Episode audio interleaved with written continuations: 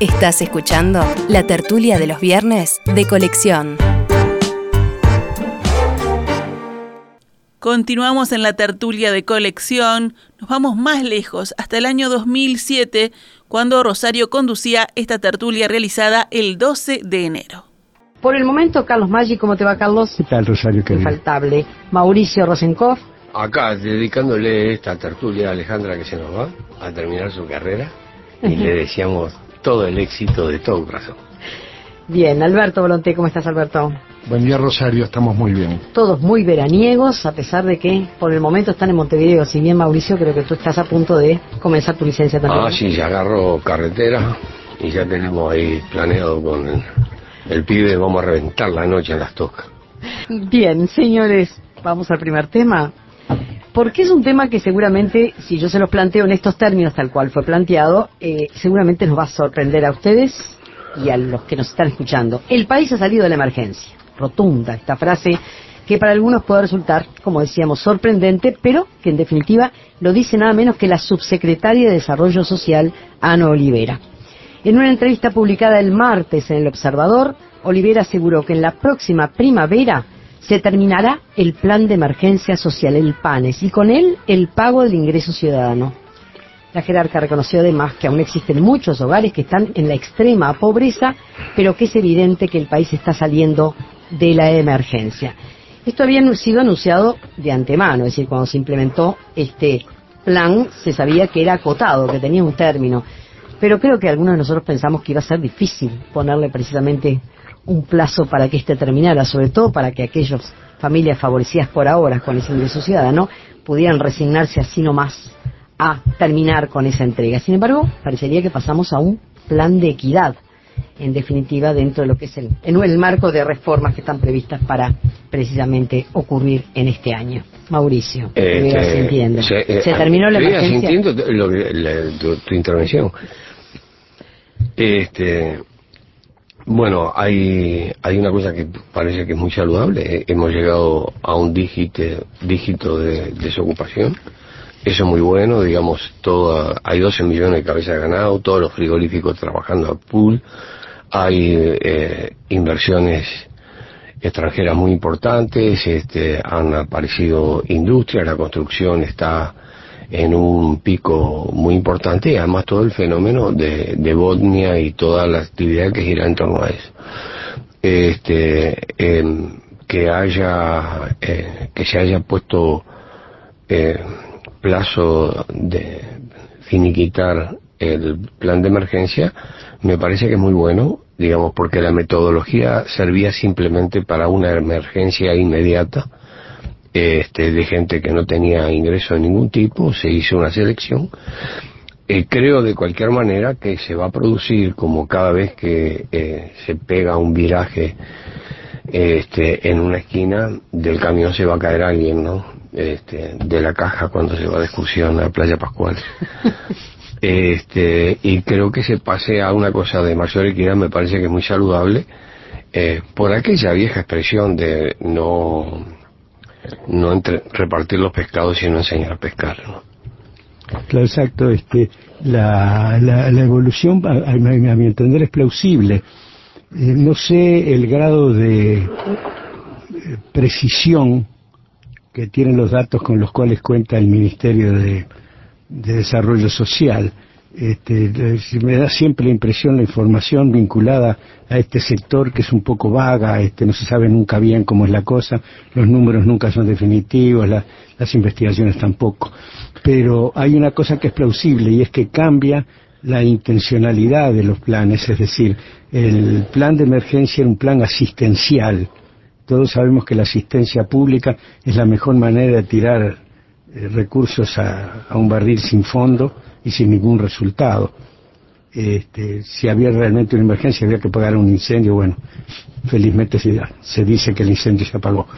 Este, pero me parece mucho mejor método este, empezar la cosa a, a una redistribución social, que siempre es necesaria y buena, este, por los canales clásicos, y este, eso, eso me parece bien, que se aumente, por ejemplo, las asignaciones familiares en un país donde se dice que más de la mitad de los niños están bajo la línea de pobreza, que se aumenten las asignaciones familiares, es una cosa que importa muchísimo y que está jugado el futuro del país en gran medida, ¿no? Así que este, esto es, me importa más el cambio de la técnica para atender estos problemas que la información en sí, que no, no le, la verdad que quiero ser sincero, no tengo ninguna confianza.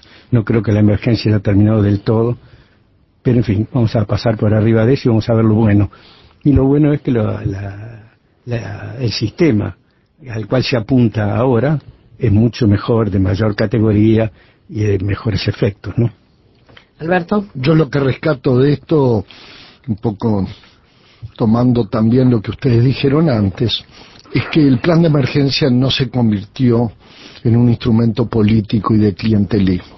Yo viví en Buenos Aires del año 2000 al 2005 y justo vi cómo se instrumentaban los planes trabajar y otros planes de emergencia que no distaban mucho en su concepción e inclusive en los apoyos que le daba el Banco Interamericano y el Banco, el Banco Interamericano sobre todo.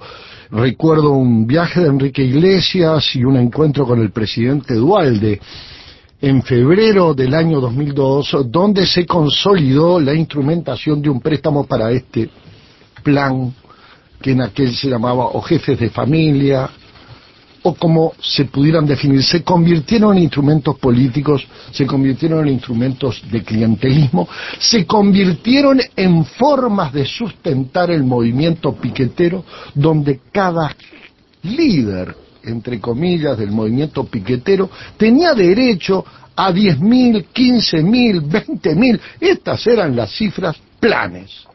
Bueno, en el Uruguay eso no sucedió.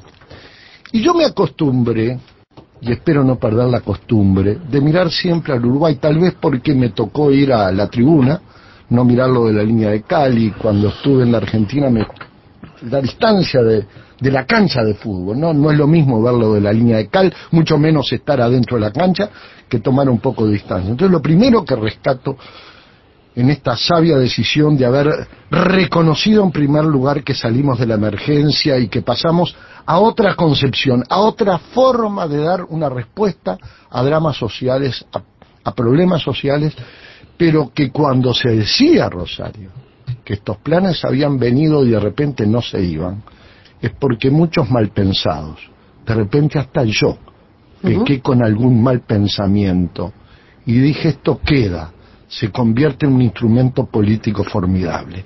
Y eso no fue así. Y por lo tanto, cuando están mirando al Uruguay, van a ver que el Uruguay aplicó ciento y tantos millones de dólares en este plan, que obviamente es, desde el punto de vista clientelístico, un formidable instrumento político y que sin embargo ahora se deja para darle paso a un nuevo espacio, a una nueva forma de eh, tratar un problema social que está muy lejos de agotarse. Una cosa es la emergencia y otra cosa es la necesidad. En materia de datos, hay un dato que conviene recordarlo, eh, la pobreza estaba en un 34-35% y bajó al 18%, es un dato oficial. Y los que estaban por debajo de la línea de pobreza y la indigencia también disminuyeron. Yo no sé si esta información técnica obró sobre el ministerio pertinente. Creo que habrán obrado muchos factores. Yo reitero que para mí lo importante es que nuestro país, Uruguay, no hizo un instrumento clientelístico y político de una solución social. Y, nobleza obliga, ¿no? Este, digamos, eh, la recuperación del país ya venía desde la administración anterior. Acá se han acentuado y el, recorrido que se hizo de recuperación se ha notado. Yo recuerdo que el, primer periodo de la aplicación de, este, de, de estos planes había inclusive este, cortes de calle reclamando que se lo dieran, había un espíritu de este del, subsidio que te dan por no hacer nada, lo que moralmente no es muy lindo, pero que no que ha permitido eh, mitigar de alguna manera este, una situación eh, dramática o tensa y ahora parece que eh, no se han producido alzamientos contra la finalización del plan de emergencia, por ejemplo. Sí, Digo este, que puede ser un índice que no se tome como un llamado. que la, la- bajo la línea de pobreza hay un 18%, debe ser comparable con el dato que tuvimos en el mejor momento, que fue sobre el año 98, donde la pobreza había bajado al 12%, Exacto. y era el país de América que estaba mejor. Mejor. Después nos agarró la crisis del 2002, y la crisis del, do- del 2002 destruyó todo. Y pasamos a un 30, una cosa así, cosa que es absolutamente verdad. Este, y bueno, esto está encarado como un problema de seguridad social, y eso es una eso es la mejor técnica conocida para este tipo de cosas, y cómo saber cómo se aplica, pero este el- es muy plausible esto, me parece muy bien. Este, yo estaba pensando que se van a tocar muchas cosas referidas a la jubilación, casi Sí. todas criteriosas, ¿no? Este, si tú tenés la información, este Rosario, sería bueno que la, refrescaras. Sí, se trata del proyecto de ley de flexibilización del acceso a las prestaciones de pasividad que administra el Banco de Previsión Social, que fue presentado por el directorio de este organismo del Poder Ejecutivo el pasado 5 de diciembre y que en caso del proyecto, por ejemplo, contempla que los ciudadanos tendrán acceso a un anticipo prejubilatorio a la edad de 57 años, a jubilaciones especiales anticipadas a los 60 años, se facilitará el acceso a las jubilaciones por incapacidad total y subjubilaciones transitorias por incapacidad parcial y se bajará la edad de las pensiones a la vejez a los 65 años. Eso es un poco el resumen de algunos de los aspectos que estarían contemplados Sí. en esta ley. Sí, yo pensaba, eh, leyendo eso, que si se aplica bien puede ser bueno, este, pensaba que una vieja idea, que conversé mucho con, con mi amigo, este, y era la jubilación parcial. Es decir, la posibilidad de que alguien se jubilara y en, en vez de dejar de trabajar totalmente, que es lo que los médicos comprueban como cosa muy negativa para la salud y para el equilibrio psíquico del que se jubila. El trabajo, sabes que es un entretenimiento y un vicio, además de un medio de, de, hacer, de ganarse la vida.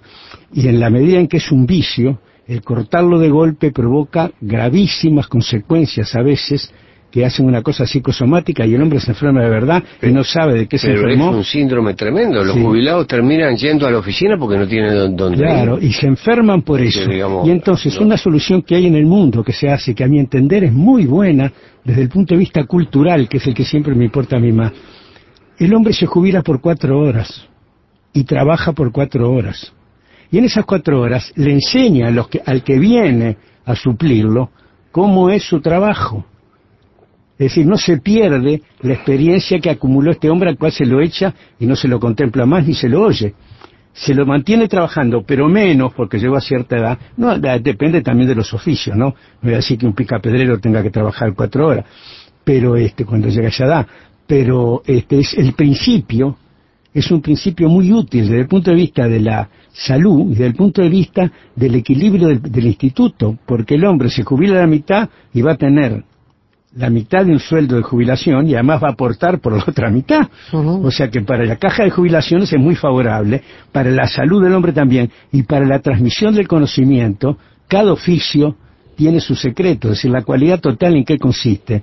En preguntarle, como pongo siempre el ejemplo que es tan pintoresco, al que pone las alfombras del automóvil después que en la línea de producción se terminó, hay uno que pone la alfombra. A ese le preguntaron, ¿usted tiene algo que decir? Sí, dijo. Ah, eh, La alfombra hace una arruga en, el ángulo de, de la derecha, yo tengo que hacer un cortecito. Y verificaron eso, había que hacer alfombra con diseño nuevo porque tenía razón, el que apoyaba la alfombra en el piso. Entonces cada uno sabe su oficio. Y si se le deja un tiempo trabajando a medio, a medio horario, transmite su experiencia de 30 años, que el otro le abrevia mucho su trabajo. Así El que me de la experiencia. yo, era, Pero- este, yo hablé esto mucho con Batalla y Batalla había hecho un proyecto de, de ley para crear en el Uruguay la jubilación parcial. Creo que en este momento esas cosas que se están procurando están ron- rode- ronceando este tema y que sería bueno encararlo francamente. Es decir, hay la posibilidad de que la gente elija jubilarse por la mitad o por un tercio, no sé cómo, cómo es la cosa.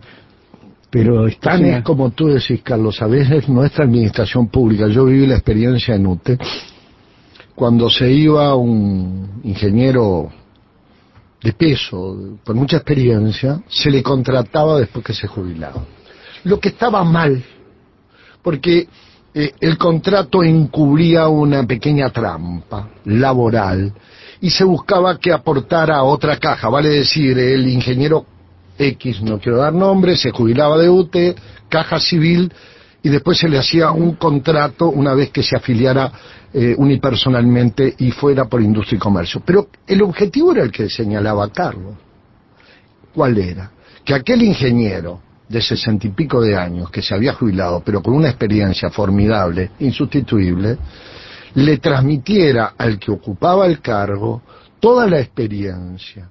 Y era muy común, sobre todo los eran CAP y en la UTE, no perder esas experiencias y contratar a esos excelentes funcionarios que los había, y supongo que descuento que los hay, que tenían una gran experiencia y una acumulación de conocimiento que vale mucha plata, porque eh, un ingeniero a los 65 años, después de 40 años de ejercicio de la profesión, tiene un capital de inteligencia y acumulación de conocimientos que tiene mucho valor en plaza.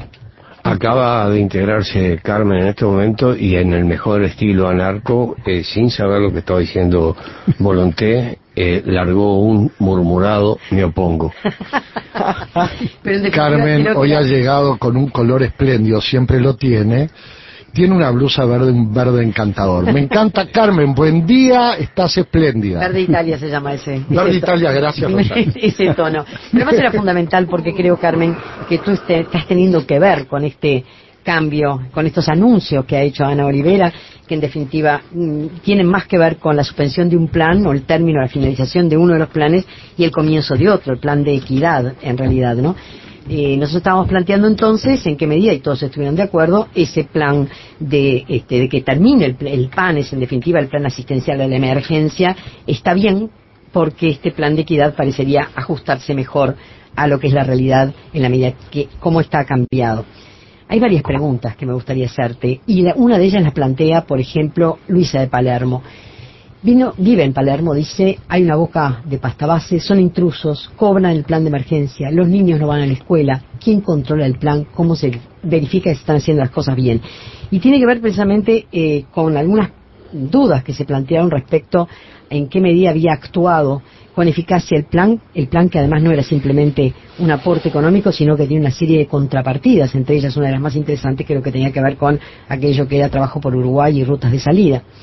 Yo recuerdo la primera experiencia festejando un, grupo que había terminado en rutas de salida, mi sorpresa ese día en que se festejaban, en que el 90% de aquellas personas que habían terminado con éxito en rutas de salida, conformando además sus propias pequeñas empresas, condición ideal para salir del plan, eran mujeres. Entonces, ¿en qué medida los hombres que queden sin este aporte y que no han generado este, bueno, costumbres de trabajo, ¿no? Y que están utilizando mal el plan, este, van a aceptar de buen grado este cambio a este plan de equidad. Bueno, hay como mil preguntas ahí, Rosario. No, no, este fue un planteo antes que tú llegaras. Bueno. Eh, anda por el lado que tú quieras entonces. Este, primero una aclaración. Eh, yo tengo que ver la institución en la cual trabajo tiene que ver con el plan de emergencia, tiene que ver con el Ministerio de Desarrollo Social, porque para llevar a cabo los distintos programas que el Ministerio de Desarrollo Social está realizando desde hace más de un año, está haciendo convenios con ONG, en mi Mm. caso con la Fundación Pleno. Entonces, eh, estamos colaborando porque somos, digamos, los brazos ejecutores de muchos de los programas, las eh, ONG en el Uruguay, múltiples ONG. En segundo lugar, eso de que eh, las, las mujeres forman eh, mayoría entre los beneficiarios del ingreso ciudadano es absolutamente cierto, pero es absolutamente explicable. En los barrios en donde se ha concentrado, o en las zonas en el interior del país en donde se ha concentrado el, el plan de emergencia, hay predominancia de jefatura femenina, es decir, predominan las mujeres con hijos A su cargo, eh, claro. a su cargo, Claro. responsables de eh, la marcha de sus de sus hogares. Hay un 78% de mujeres. Y esto se refleja después o se replica en cada uno de los programas. Trabajo por Uruguay, que para mí es el, mejor programa que tiene el MIDES en este momento, en rutas de salida, en asistencia a lo que se llama Operación Milagro, que tiene que ver con la recuperación de la capacidad de ver, este, en la asistencia odontológica, que es otro de los de los instrumentos fuertes de inclusión que tiene y ha desarrollado con éxito el eh, Ministerio de Desarrollo Social. Obviamente, eh, cuando se dice que el plan de emergencia termina, el plan de emergencia no termina, el plan de emergencia se transforma. ¿eh? Y, y, desde el arranque se planteó, y así lo entendimos, por lo menos las ONG a las cuales estoy vinculada, el ministerio no, no es un, un, centro de limosna organizada, como digo yo. Es decir, el plan de emergencia es más que eso. Tiene un aspecto asistencial que son esos mil y pico de pesos que está cobrando en este momento una cantidad de uruguayos y de, uruguayas y que sirven para dar un empujón desde el punto de vista económico a la integración a la sociedad. Pero eh, eso es un pequeño granito de arena, incluso cuando vemos la cifra, digamos, nos preguntamos todos, bueno, pero esto no puede cambiar la vida de ninguna persona. Es más, mucha de la gente integrada al plan de emergencia, es altamente probable que en distintos trabajos informalizados a los cuales están vinculados saquen bastante más que esto. Es decir, que esto es una señal, una señal de apoyo de gente a la cual nadie le daba corte durante mucho tiempo, que es la gente más sumergida desde el punto de vista económico, pero no solo desde el punto de vista económico. Yo siempre digo, el tema de, de lo económico, de la debilidad económica, es un elemento, pero hay elementos más fuertes y fundamentalmente yo lo centro en la falta de trabajo, en la falta de, eh, en haber perdido el trabajo, en algunos casos en nunca haber tenido un trabajo formal y esto hace que la gente pierda su capacidad ciudadana. Se deteriora, se deteriora la familia, se deteriora físicamente la gente y hay un cambio sustancial cuando, cuando esa persona se integra a un programa.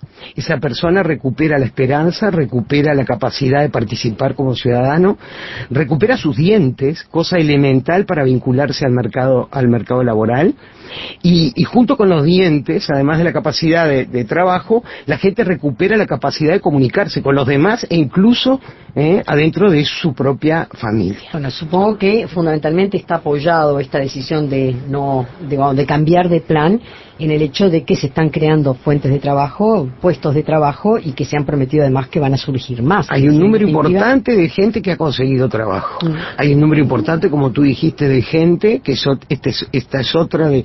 Hay dos brazos importantes, dos instrumentos importantes vinculados a la empresa propia. ¿Eh? a la pequeña empresa propia. Uno son los POP y otros son las, eh, las cooperativas o los pymes, como se dice. Y bueno, hay mucha gente que se ha integrado laboralmente y esto para mi gusto es verdaderamente. En resumen, como diría Carmen, los panes se van, pero con una sonrisa.